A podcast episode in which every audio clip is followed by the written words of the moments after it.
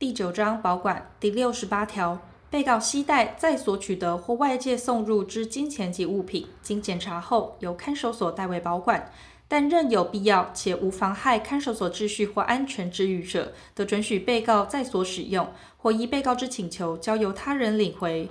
前项物品属易腐败、有危险性、有害或不适于保管者，看守所得通知被告后予以毁弃或为其他适当之处理。看守所代为保管之金钱，除酌留一定金额作为周转金外，应设专户管理。前项专户管理之金钱，其所滋生之利息，统筹运用于增进被告生活福利事项。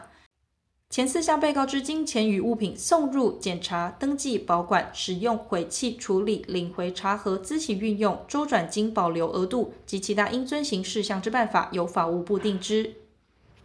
第六十九条，外界得对被告送入金钱、饮食必需物品或其他经看守所长官许可之财物。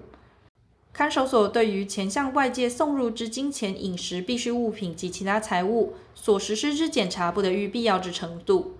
经前项检查任有妨害看守所秩序或安全时，得限制或禁止送入。前三项金钱、饮食必需物品及其他财物之送入方式、时间、次数、种类、数额、数量、限制或禁止方式及其他应遵行事项之办法，由法务部定之。第七十条，看守所对前条外界送入之金钱、饮食及物品，因送入人或其居住处所不明，或为被告拒绝收受者，应退回之；无法退回者，经公告六个月后仍无人领取时，归属国库或毁弃。于前项待领回或公告期间，看守所得将易腐败、有危险性、有害或不适于保管物品毁弃之。第七十一条，经检查发现被告未经许可持有之金钱或物品，看守所得视情节予以归属国库、毁弃或另为其他适当之处理。其金钱或物品持有人不明者，亦同。第七十二条，看守所代被告保管之金钱及物品，于其出所时交还之。其未领回者，应限期通知其领回。第七十三条，被告死亡后遗留之金钱及物品，应限期通知其继承人领回。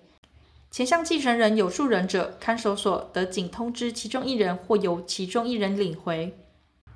前二项情形，因其继承人有无或居住处所不明无法通知，应予公告并限期领回。第七十四条，被告有下列各款情形之一，自各款规定之日起算，经六个月后未申请发还者，其所留之金钱及物品予以归属国库、毁弃或另为其他适当处理。一、出所者，依第七十二条限期通知，期满日起算；二、脱逃者，自脱逃之日起算；